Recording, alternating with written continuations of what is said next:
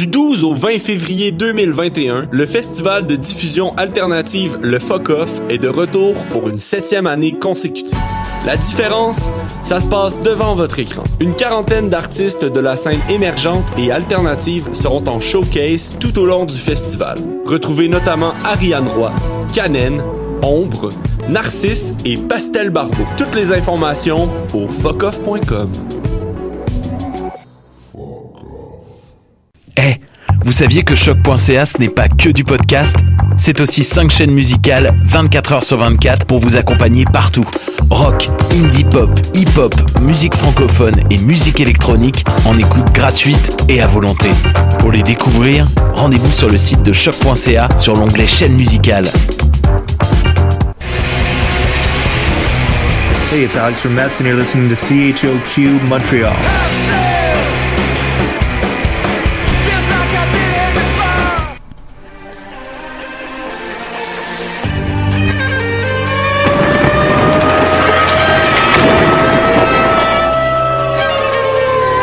La guerre est toujours la sanction d'un échec.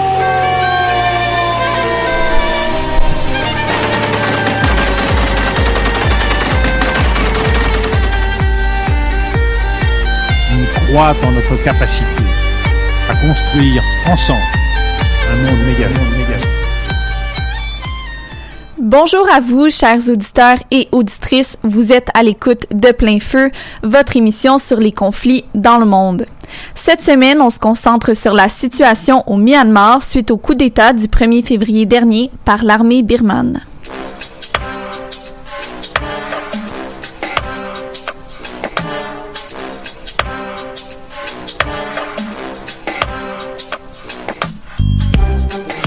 Avant de plonger dans le vif du sujet, on vous rappelle que vous pouvez en tout temps interagir avec nous par l'intermédiaire du Facebook Live de l'émission ou en nous écrivant directement sur notre page.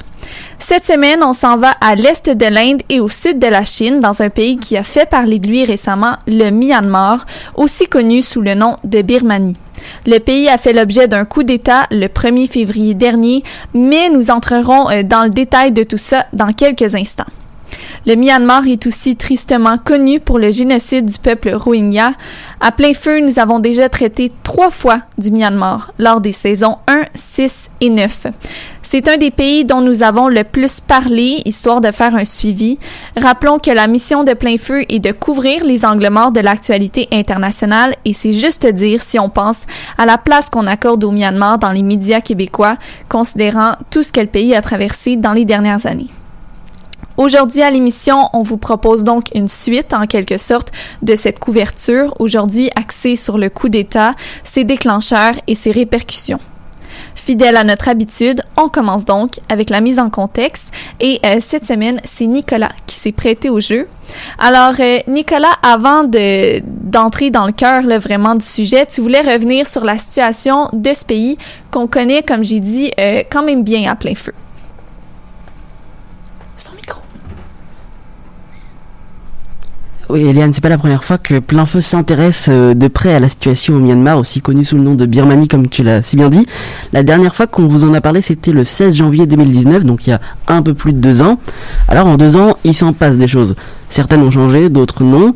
Je vais commencer par ce qui n'a pas changé.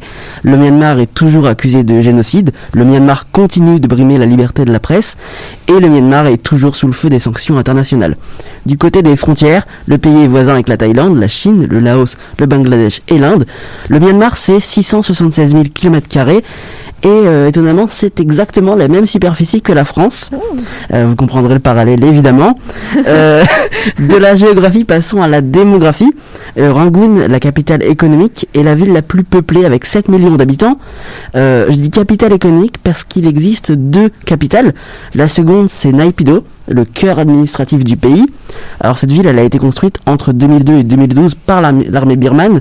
elle est devenue le nouveau centre politique du pays en novembre 2005 avec euh, plus de 7000 km, euh, la ville elle est 20 fois plus étendue que Montréal et euh, en plus de sa superficie, superficie démesurée, elle a coûté extrêmement cher, 4 milliards de dollars. au final, la ville, elle accueille un peu plus d'un million de Birmans, voire moins, selon les reporters internationaux, et c'est presque moitié moins que la population montréalaise. Quand même. Ouais.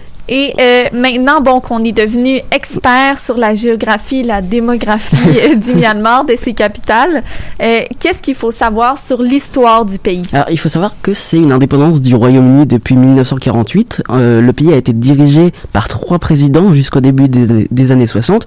Entre 1962 et 1988, le Myanmar a été dirigé d'une main de fer, si je peux me permettre, par le général euh, Ne Win. Il est d'ailleurs surnommé l'homme de l'homme fort.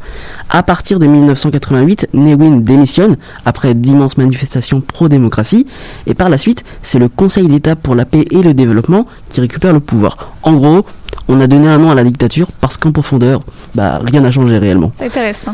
Trois ans plus tard, en 1991, c'est Aung San Suu Kyi qui est faite euh, lauréate du prix Nobel euh, de, de la paix pour sa figure d'opposition euh, non violente pour le pays. En avril 2016, elle est devenue chef de gouvernement et par la suite, elle a été fortement critiquée pour son inaction face au génocide, mais ça, Laetitia aura l'occasion de revenir un peu plus tard dans l'émission. Euh, par exemple, fin 2019, la Gambie, aux côtés des 57 États membres de l'Organisation de la coopération islamique, a dénoncé le silence de la dirigeante au sujet des Rohingyas. Euh, ça tombe bien que tu parles d'eux parce que, bon, on en entend relativement beaucoup parler de Mhm. cette population, mais euh, qui sont-ils? Oui, alors aujourd'hui, euh, la principale religion, ce qu'il faut savoir en tout cas, c'est que la principale religion, c'est le bouddhisme avec 90% de la population birmane, mais la population rohingyas est également présente, non pas en chiffres, parce qu'elle représente 10% de la population, mais davantage médiatiquement. Il y a euh, trois ans, en 2017, la minorité musulmane a été contrainte de fuir au Bangladesh euh, en raison d'une répression sanglante. Au total, on, compte plus de 10 000 morts et près de 550 750 000 déplacés. L'armée et le gouvernement birman ont, contesté les accusations en parlant d'opérations antiterroristes contre des, musulmans, contre des militants rohingyas ayant attaqué des postes frontières. En 1982, Ne Win a fait passer d'ailleurs une loi interdisant à la minorité de voter, d'exercer certains emplois et même de se déplacer sans autorisation. C'est vraiment euh, rien de joyeux, là, ce que tu nous racontes. C'est assez atroce. Euh, bon, on comprend que certaines choses n'ont pas changé. Et si on passait maintenant aux nouveautés pour le Myanmar, est-ce que c'est plus rose? Euh, clairement non. quand le Myanmar, et ça tu t'en doutes, quand le Myanmar revient dans l'actualité, bah, ça n'annonce rien de bon et c'est vrai. Depuis vrai. le début du mois, plus précisément le 1er février, comme tu l'as dit, le pays est revenu au cœur de l'actualité. Un coup d'État a eu lieu et ça, Yoni euh, l'occasion d'en parler un peu plus dans quelques instants. Alors en quelques mots, plusieurs, euh, plusieurs dirigeants ont été arrêtés par l'armée birmane, dont Aung San Suu Kyi. Euh, D'ailleurs, la minorité Rohingyas s'est réjouie de son arrestation en raison de son manque d'action face au désastre qu'elle a connu. Euh, le pays, qui s'ouvre aux technologies depuis seulement euh, 2014, donc c'est vraiment récent, a restreint l'utilisation de Twitter, de Facebook entre autres, et de manière générale, les services téléphoniques et Internet ont subi des interruptions, faisant craindre euh, finalement pour la transmission des informations à l'international sur la situation du pays. Pourtant, les manifestations n'ont pas manqué d'émerger, euh, malgré le manque d'Internet, puisque le 7 février, environ 100 000 Birmans ont manifesté. Wow. Euh, 100 000, ouais, c'est énorme. Euh, et ils avaient tous un seul signe. Le salut euh, des, trois, des trois doigts euh, dans, les, dans les films Hunger Games, si, vous, si ça vous dit quelque chose. Ouais. C'est devenu le geste en fait de ralliement pour des milliers de Birmans s'opposant au coup d'État. Alors le geste, il s'ancre euh, donc dans une culture de contestation populaire, mondialisée, euh, à laquelle s'identifie une nouvelle génération de jeunes militants, euh, une génération de jeunes militants qui est consciente de l'importance des images pour populariser ces luttes. Alors, que ce soit pour un génocide, un coup d'État ou autre, le Myanmar, le Myanmar revient assez souvent sur le devant de la scène internationale. Le coup d'État survenu euh, en début de semaine dernière témoigne de la fragilité d'un pays en constante évolution. À défaut d'être entre les mains de l'armée, le pouvoir est aujourd'hui entre celles de la jeunesse birmane, une jeunesse plus déterminée, plus présente et plus audacieuse que jamais. J'aime beaucoup euh, ta, ta touche finale, Nicolas. Merci pour cette excellente mise en contexte. Alors, on se dirige vers le reportage avec Yonis cette semaine. Euh, bonjour, Yonis. Bonjour. Alors, aujourd'hui, tu vas, euh, tu vas et tu veux, en fait, nous parler de la junte militaire au Myanmar, c'est ça? Euh, oui, absolument. Parce que, euh, comme, comme dit précédemment, le Myanmar est sous contrôle d'une dictature militaire depuis les années 60. Cependant, le pays a amorcé une transition démocratique depuis, de- depuis 2011. Je veux bien ten- enfin, tentative de transition démocratique. Et je bien une tentative parce que, comme, comme dans certains pays officiellement démocratiques, les militaires ne sont jamais loin, loin du pouvoir.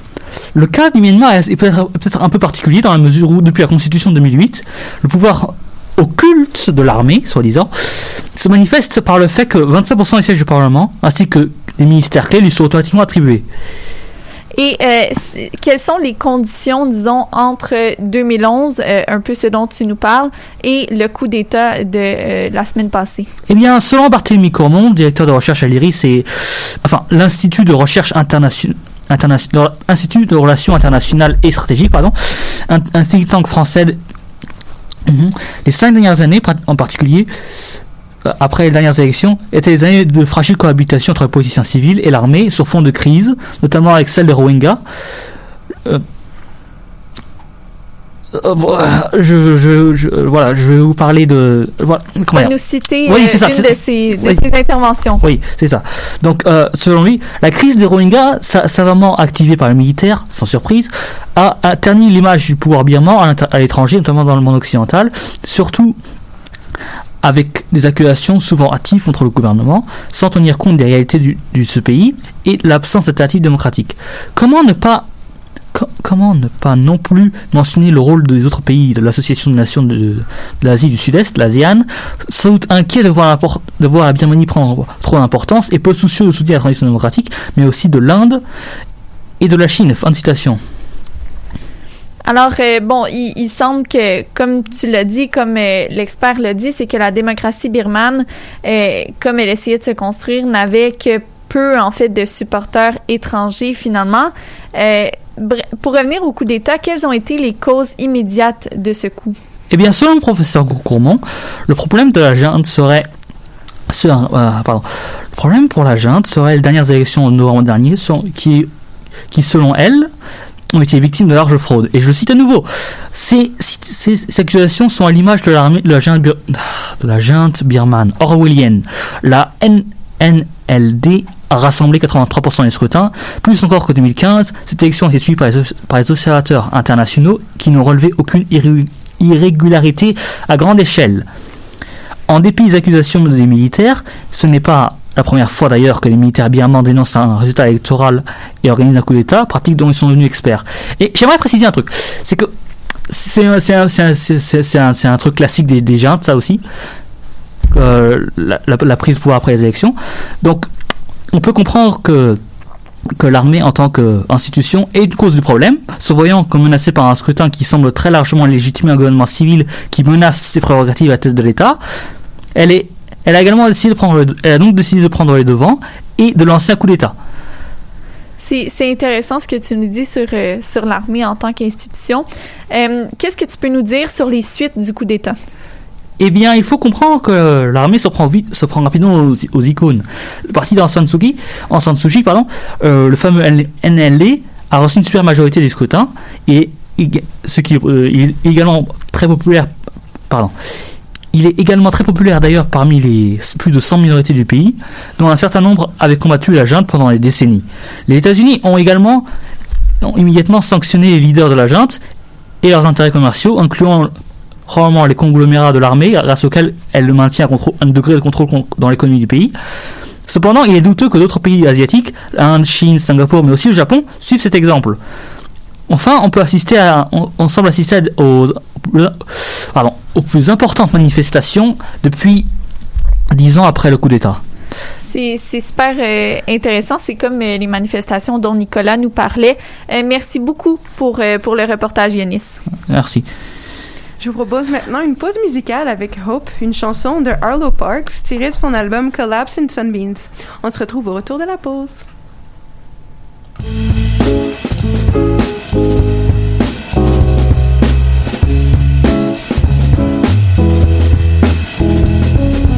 Mary tried to talk the pleasure back into being alive.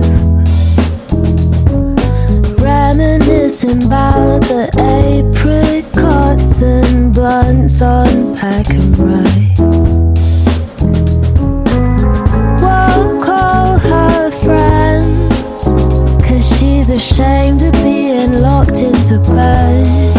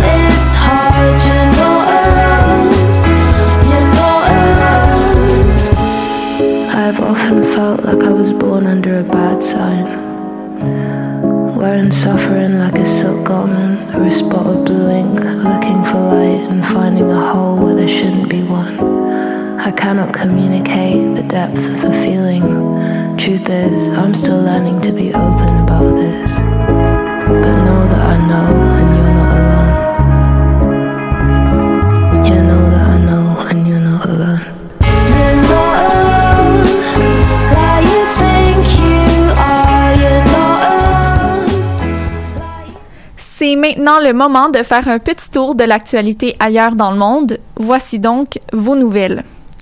Depuis quelques semaines déjà, partout dans le monde, on souligne les 10 ans du printemps arabe. Le 14 janvier 2011, la chute du président tunisien Ben Ali marquait le coup d'envoi à une révolution sans précédent dans plusieurs pays arabes, plus particulièrement en Tunisie, en Égypte, en Libye et en Syrie. Malheureusement, les révolutions se sont frappées à de nombreux défis à long terme. À ce jour, en Tunisie, on note un recul des droits des femmes et des violences policières accrues. En Égypte, où la liberté d'expression est encore menacée, le journaliste Mahmoud Hussein vient d'être libéré après quatre ans de prison. La Syrie a été le territoire d'une triste guerre ces dernières années qui déchire encore son peuple. Et finalement, en Libye, un président par intérim a été voté vendredi dernier, le 5 février. Il s'agit de Abdelhamid Debeiba qui aura pour défi de former un gouvernement et de préparer des élections d'ici 2022. Au final, malgré l'instabilité qui règne, les choses ont certainement changé à certains endroits. Les quatre nations souhaitent toujours la même chose qu'il y a dix ans, c'est-à-dire une démocratie et une stabilité pour leur pays. En Haïti, le président Jovenel Moïse demeure extrêmement contesté et continue de provoquer de nombreux soulèvements populaires alors qu'il tente de prolonger son mandat d'un an. Alors que le pays des Caraïbes n'a plus de parlement depuis janvier 2020, l'opposition a répondu par la nomination d'un président intérimaire dans la nuit de dimanche à lundi. Il s'agit de Joseph Mécène Jean-Louis. Jovenel Moïse a qualifié cette nomination d'assassinat contre sa personne et de tentative de coup d'État avant de procéder à une vingtaine d'arrestations. Lundi, l'ONU s'est dite inquiète de la situation et demande à la population ainsi qu'aux dirigeants haïtiens de s'en tenir à des moyens pacifiques. Au Népal, des manifestations s'enchaînent depuis plusieurs semaines, se concentrant majoritairement dans la capitale de Katmandou. Le 20 décembre dernier, la Cour suprême du pays avait annoncé la dissolution du Parlement, ce qui, plus d'un mois et demi plus tard, n'a toujours pas eu lieu. Les rues sont aujourd'hui le théâtre de nombreuses manifestations des partisans du Parti communiste et ceux de l'opposition maoïste. On rappelle que ce petit pays d'Asie de l'Ouest était dirigé par une monarchie jusqu'en 2008. C'est ce qui met fin à vos nouvelles.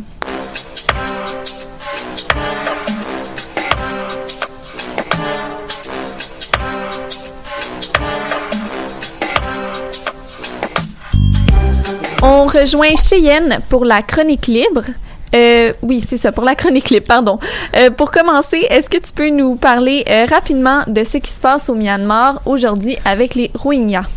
Alors oui, pour vous remettre en contexte, les Rohingyas sont une communauté ethnique musulmane basée au Myanmar, qui on rappelle est un pays majoritairement bouddhiste.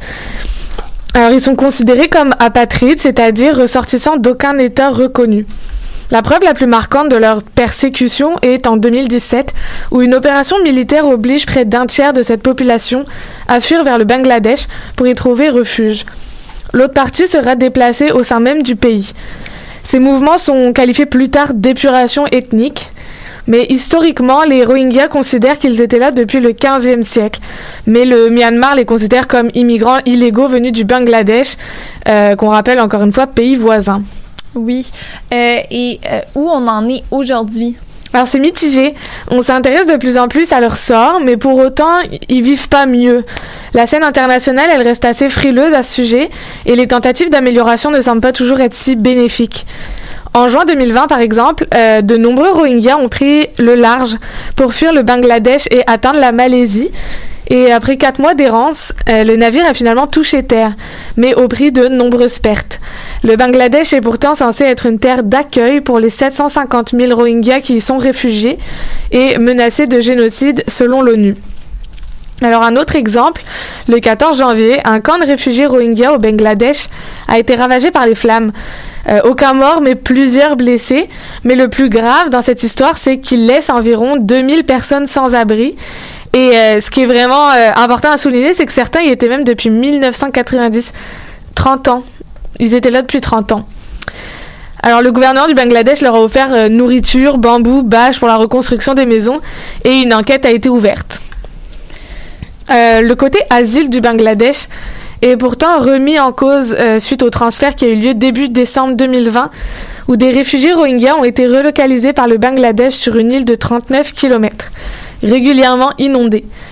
Des experts et les organisations euh, humanitaires critiquent cette décision parce qu'ils estiment que cette île n'a pas les critères nécessaires pour accueillir une population, car en plus des inondations, elle est souvent frappée, par des cyclones et ne dispose pas des infrastructures nécessaires, que ce soit logistique, médicale ou simplement le minimum vital. Alors ce transfert, il isole un peu plus cette communauté apatride et j'envisage même pas de parler d'éducation. hein. Pourtant, le Bangladesh a quand même investi euh, 400 millions de dollars dans la construction de bâtiments permettant l'accueil des réfugiés sur l'île. Et c'est un chiffre euh, d'autant plus important quand on considère que le Bangladesh est l'un des pays les plus pauvres du monde. En gros, depuis 2017, il y a des milliers de Rohingyas qui sont trimballés de camp en camp. D'autres tentent euh, de fuir par tous les moyens, achetant des places sur des bateaux de fortune, dans le but d'atteindre la Malaisie, qui est un refuge pour euh, de nombreux Rohingyas depuis des années. C'est vraiment, euh, honnêtement, c'est atroce ce que tu racontes. Euh, moi, ça me donne des frissons. Euh, Qu'est-ce que le coup d'État et l'arrestation de Aung San Suu Kyi a changé pour eux? Alors, je vais commencer par une citation. Elle est la raison de toutes nos souffrances. Pourquoi ne devrions-nous pas nous réjouir Euh, donc, comme, comme cette citation évidemment le montre, c'est un chef communautaire du plus grand camp de réfugiés au monde qui parle. Globalement, ils sont heureux. Alors, comme on dit, l'ennemi de mon ennemi est mon ami. Euh, bon, c'est à prendre au second degré, évidemment, mais euh, reste que l'armée a donné aux Rohingyas une occasion de se réjouir, en fait, pour une fois. On rappelle que euh, San Suu Kyi était chef du gouvernement lorsqu'elle a défendu l'armée locale devant la Cour pénale internationale au sujet des violences faites à la minorité.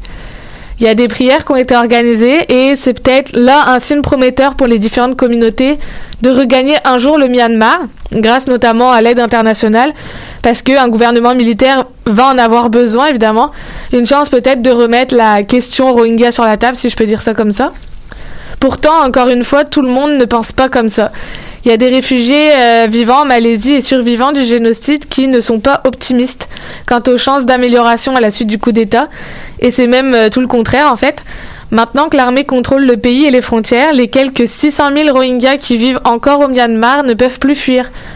Et on rappelle ici aussi que c'est cette même armée qui parlait de travail bien fait pour qualifier le génocide et les persécutions dont ont été et sont toujours victimes les Rohingyas. Donc au final, à l'image de la considération qu'on donne aux Rohingyas aujourd'hui, bah, leur situation est toujours aussi incertaine, voire aujourd'hui plus que jamais à la suite de ce coup d'État. Et je pense qu'il faut rester à l'affût parce que d'ici les prochaines semaines, peut-être qu'il y aura d'éventuels changements. Ouais, on va certainement rester à l'affût euh, pour la situation euh, dont tu nous as parlé, Cheyenne. C'est vraiment, euh, c'est troublant des situations comme ça. Mais merci, merci énormément pour ta chronique super pertinente, très bien livrée aussi. Alors, on s'en va voir Laetitia. Bonjour. Alors, dans l'émission d'aujourd'hui, tu vas nous faire un zoom sur euh, la femme d'État birmane, donc Aung San Suu Kyi, euh, récipiendaire d'un prix Nobel de la paix en 1991. Elle est aussi considérée comme une icône de la démocratie au Myanmar, mais elle n'est pas euh, incontestée pour autant. Depuis quand elle traîne son titre d'icône de la démocratie? Mais en fait, euh, Aung San Suu Kyi est devenue une héroïne dans son pays en 1988. Euh, à cette époque, elle vivait en Angleterre avec son mari et ses enfants lorsqu'elle apprend que sa mère tombe gravement malade. San Suu Kyi retourne alors au Myanmar pour rester au chevet de sa mère. 1988, c'est aussi une année marquée par le soulèvement de la population birmane contre la junte militaire. Parmi les opposants, on trouve le mouvement étudiant pro-démocratie euh, Génération 88 qui recrute Aung San Suu. Mais pourquoi elle? Son père est nul autre que le général Hun San, homme politique et militaire qui s'est battu pour l'indépendance du Myanmar de l'Angleterre. Il est assassiné en 1947 et Aung San Suu, Kyi perd son père lorsqu'elle n'a que deux ans. Ainsi, le 26 août 1988, San Suu Kyi livre un discours à la pagode Chwedagon dans la ville de Yangon, ce qui marquera ses débuts dans la politique. Elle y prononcera cette phrase qui lui est célèbre et je cite Je ne pouvais pas, en tant que fille de mon père, rester indifférente à tout ce qui se passe. C'est en effet une phrase qui est quand même assez puissante. Euh, Qu'est-ce qu'il en est de ses rapports avec l'armée? À vrai dire, euh, Aung San Suu a vraiment une relation compliquée avec l'armée depuis des décennies. D'ailleurs, le, coup d'État qui a eu lieu le 1er février dernier est le résultat de cette relation tumultueuse. En 1989, l'armée place San en confinement chez elle avec surveillance. Puis, en résidence surveillée, elle est tout de même autorisée par les forces armées de créer son propre parti en 1989, la Ligue nationale pour la démocratie. Le parti de Kyi gagne haut la main les élections de 1990, mais les résultats sont contestés par la junte militaire. Après une quinzaine d'années en résidence surveillée, Aung San Suu retrouve sa liberté le 13 novembre 2010. Deux ans plus tard, elle accède au Parlement, puis en 2015, la Ligue nationale pour la démocratie remporte les élections législatives. Par contre, elle n'est même pas autorisée à devenir la présidente du Myanmar puisqu'elle est mariée avec un étranger et ses enfants sont nés en Angleterre. Elle devient quand même conseillère spéciale de l'État en 2016, mais c'est bel et bien elle qui prend les rênes du pays. L'armée occupe euh, tout de même des ministères clés tels que la défense, les frontières et l'intérieur. Bref, par son parcours et son courage, aux yeux du peuple myanmarais, Aung San Suu Kyi a toujours été et demeure encore aujourd'hui un symbole de la démocratie. Pour bien des gens dans le, dans le pays, elle reste la même héroïne qu'en 1988. Euh, c'est super intéressant. Encore une fois, euh, je, l'ai dit un petit peu en intro qu'elle n'était pas incontestée pour autant. Alors, si je me trompe pas, euh, Aung San Suu Kyi, elle n'a pas la même réputation à l'international. Pourquoi? Mais en fait, depuis 2016, euh, son image à l'international s'est rapidement détériorée, notamment en raison de son indifférence devant le sort des Rohingyas. En 2017, une pétition a même circulé, récoltant plus de 364 000 signatures pour lui retirer son prix Nobel de la paix. Mais le comité a refusé. En 2019, elle ira même, comme Cheyenne l'a mentionné dans sa chronique, devant la Cour internationale de justice pour défendre les militaires dans le génocide des Rohingyas. C'est quand même étonnant de défendre les mêmes personnes qui l'ont placée en résidence surveillée pendant 15 ans. Tout à fait. T'a- T'apportes un excellent point. Euh, merci, Laetitia, de nous avoir éclairé sur euh, le personnage controversé de, Aung- de Aung San Suu Kyi et euh, super recherche en passant. C'était très creusé, très bien euh, vulgarisé aussi. Merci, Eliane. Absolument. Puis maintenant, c'est le moment d'une autre pause musicale avec Les Cœurs du Mal, une chanson d'Abel Haïd, donc de son album Les Cœurs du Mal. Restez des nôtres pour la chronique culturelle et la discussion de fin d'émission.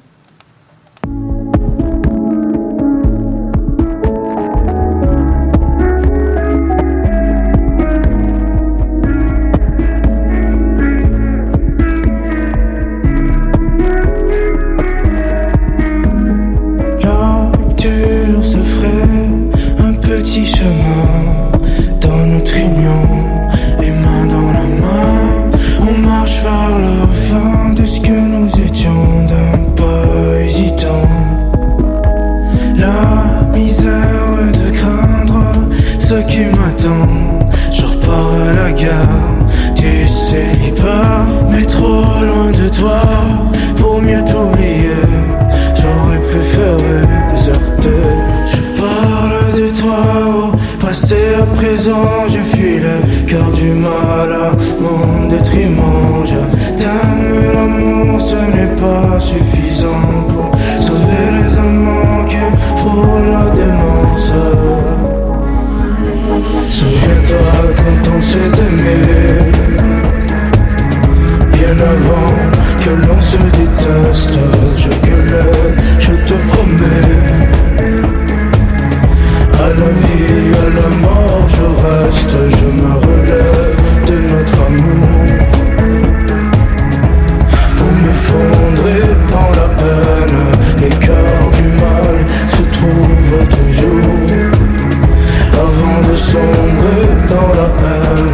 Un flot de torrents de toutes nos larmes, nos joies se sont effacées. Il ne reste que les vestiges de nos nombreux vacarmes. À présent, nous voilà naufragés. Et je parle de toi au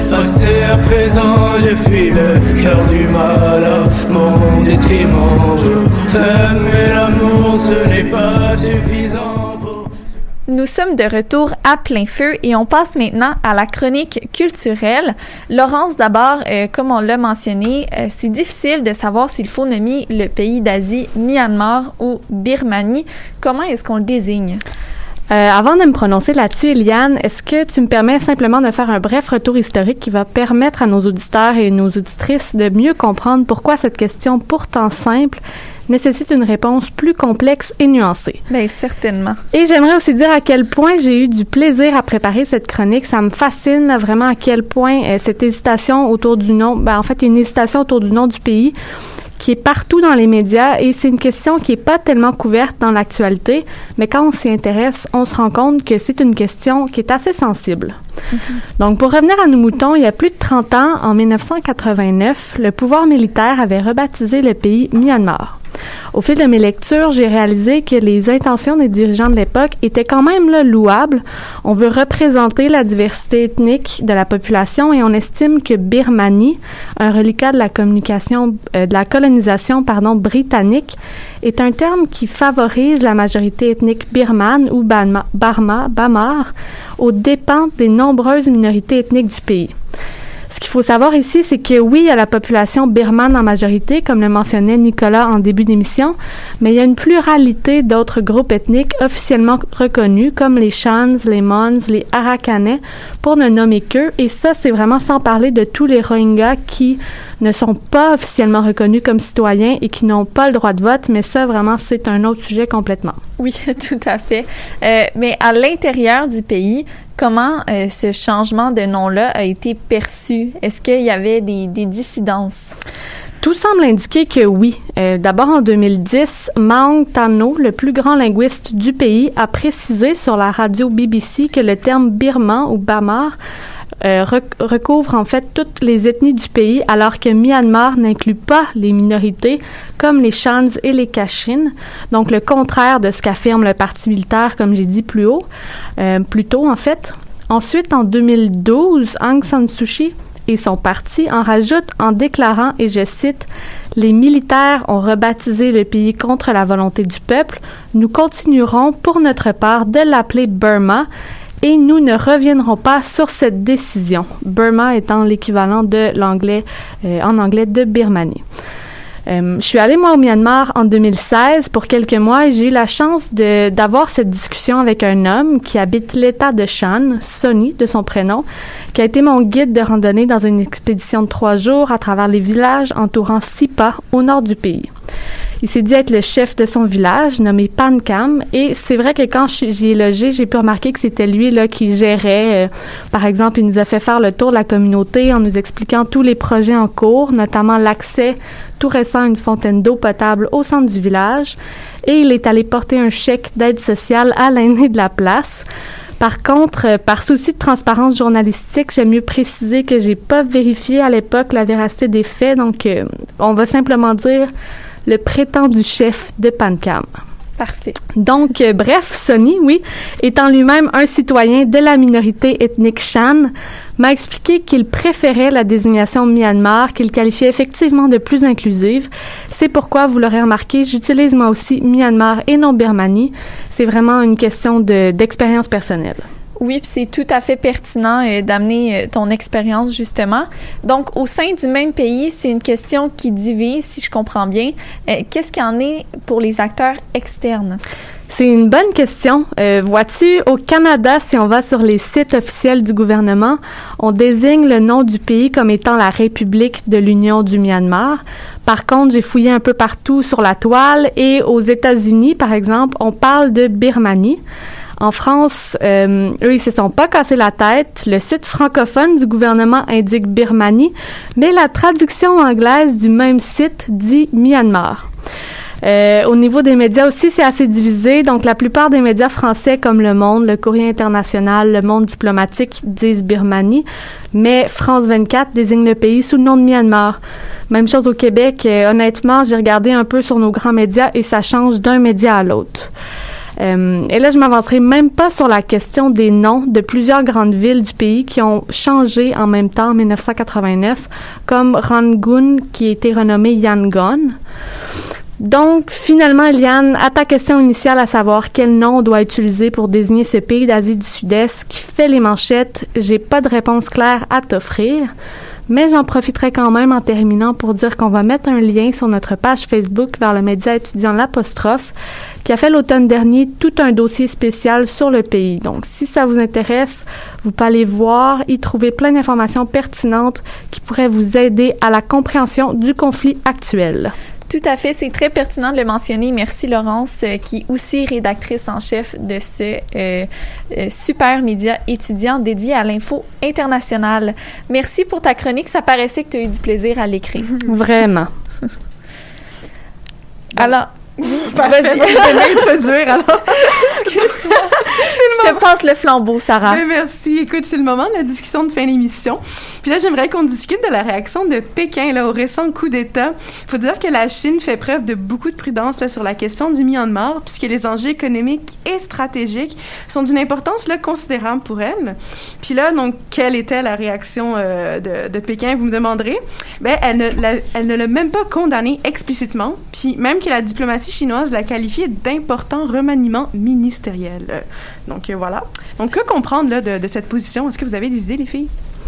Euh, ben oui, comprendre que comprendre de cette position, je pense qu'il faut savoir que déjà la Chine a beaucoup d'intérêts euh, économiques, en fait des relations économiques fortes avec le Myanmar. Donc je pense que à partir du moment où est-ce qu'il n'y a pas eu de sang qui a coulé tant que ça, c'était quand même un coup d'État qui était assez bien organisé. Euh, le pouvoir militaire a instauré là, un couvre-feu. Euh, les, les, les ministres et tout le, le parti au pouvoir a été euh, emprisonné. Donc il n'y a pas eu de, de grands je veux dire, il y a eu un chambardement, c'est un coup d'État, mais il n'y a pas eu de sang qui a coulé de violence dans les rues. Donc, à partir du moment où est-ce qu'il n'y a pas de violence, je pense que la Chine a tout intérêt à essayer de, de, de maintenir ça le plus calme possible parce que euh, c'est ça, ils ont des intérêts économiques quand même assez forts. Euh, Mais moi, j'irais même plus loin en disant que oui, ils ont beaucoup d'intérêts, comme par exemple les importations et tout ça. J'irais plus loin en disant que c'est une question d'image aussi qui est en jeu. Parce que je pense que tant que, comme tu disais, il n'y a pas eu de, de gros, gros, gros changements, l'image de la Chine pourrait changer si elle changeait de position vis-à-vis de la Birmanie. Et en gardant un peu la Birmanie ou le Myanmar sous son coude, bah, elle garde un peu son influence et en même temps son image d'opposition avec les grandes puissances qu'elle a quand même euh, ben, de fait aujourd'hui. Donc je pense que c'est ça va plus loin que je pense que la Birmanie est juste un accessoire dans une lutte un peu plus plus grande. Ben, écoute, je vais me permettre peut-être de- d'ajouter un petit quelque chose de nuancé parce que j'aimerais avoir votre avis là-dessus. Donc d'abord, on va rappeler là, que depuis le massacre des Rohingyas en 2017, ben, la Chine, secondée par la Russie toujours, protège le Myanmar. Mais là, sans doute pour ne pas mettre en péril sa relation avec l'État, comme tu le mentionnes, Cheyenne. Mais rappelons également que l'Empire du Milieu dispose du droit de veto euh, au Conseil de sécurité de l'ONU. Puis justement, la Chine a appuyé le 3 février dernier une résolution qui souligne la nécessité de maintenir les institutions et processus démocratiques au Myanmar, de s'abstenir de toute violence et de respecter pleinement les droits de l'homme, les libertés fondamentales et l'état de droit. Donc là, je vais lentement pour qu'on assimile tout ça. Mais là, elle appuie le Myanmar depuis 2017 et elle ne condamne même pas le coup d'État. Donc là, encore une fois, je repose la question, qu'est-ce qu'on peut comprendre de ça? Est-ce que la Chine a deux fers sur le feu, comme on dit? Ben oui. Euh, donc c'est ça, comme tu mentionnes, euh, elle, elle ne condamne pas le coup d'État. Donc il y a clairement une espèce de, de volonté d'alliance avec le pouvoir militaire parce que, euh, ben, je pense qu'il y a aussi un intérêt à, à pas voir la démocratie grandir à l'intérieur du pays. Je parle à, à l'opposé de mon micro. Il y a là, une volonté, c'est ça, de, Tu me regardes.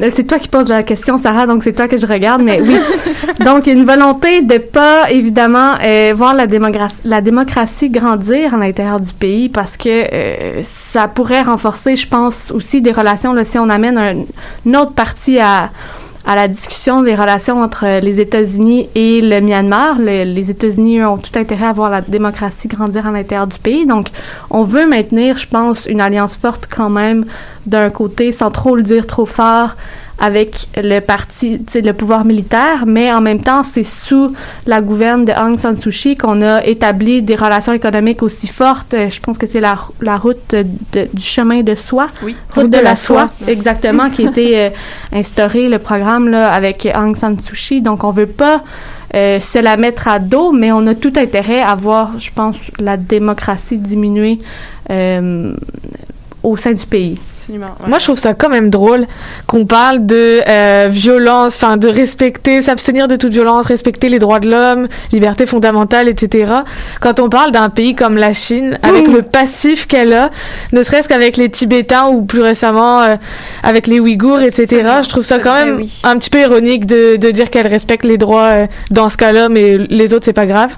Ouais, Voilà, c'est ben, c'est ça, il y aurait comme, ça serait vraiment un double discours qui serait hypocrite de, de condamner euh, tout ce qui est violence envers les Rohingyas alors qu'il y a des camps de rééducation. On peut pas voir mes guillemets, on est à la radio, mais Ouais, des camps de rééducation en Chine. Ah, vraiment le cul entre les chaises, hein, si je peux me permettre. C'est un, beau mot de la fin. Ça. c'est ça. On va se laisser là-dessus. C'est tout le temps qu'on avait, mais merci les filles là pour vos, vos interventions toujours si pertinentes. Oui, merci. C'était vraiment une, une belle discussion.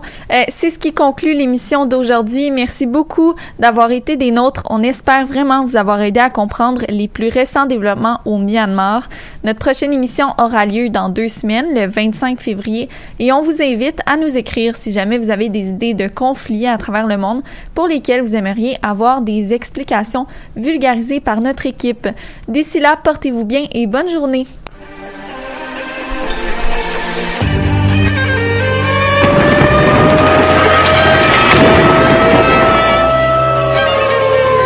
car la guerre est toujours la sanction d'un échec.